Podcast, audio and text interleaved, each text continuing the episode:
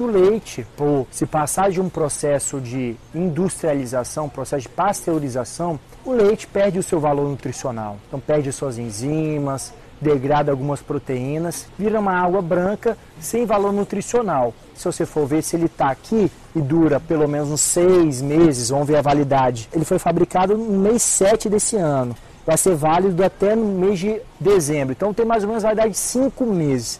Então, pessoal, vamos raciocinar. Se tem uma validade de cinco meses, está aqui na prateleira, pode ter certeza que ele tem vários conservantes para estar tá presente nisso aqui. E de fato a gente pode comprovar isso no rótulo é, trifosfato de sódio, monofosfato de sódio, disfosfato de sódio. Então, vários conservantes para manter ele na prateleira sem estragar. Então, o leite não é um bom alimento, primeiro, porque ele tem vários conservantes, um processo de pasteurização, ele acaba que degrada as proteínas, degrada os componentes deles. A gente sempre escutou no colégio e aprendemos no nosso dia a dia que o leite é rico em cálcio.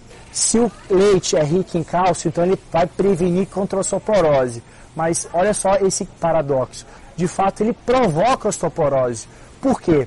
Eleva a concentração de cálcio no seu sangue e o seu corpo tem que, de uma maneira, compensar isso, liberando alguns hormônios para tentar equilibrar isso. Então, de fato, pode provocar osteoporose porque a quantidade de cálcio que é jogada na corrente sanguínea é muito alta e você tem que compensar isso. Uma maneira muito simples de você prevenir a osteoporose são as verduras verdes, couve, espinafre. Tudo que é verde tem muito mais cálcio do que o leite propriamente dito.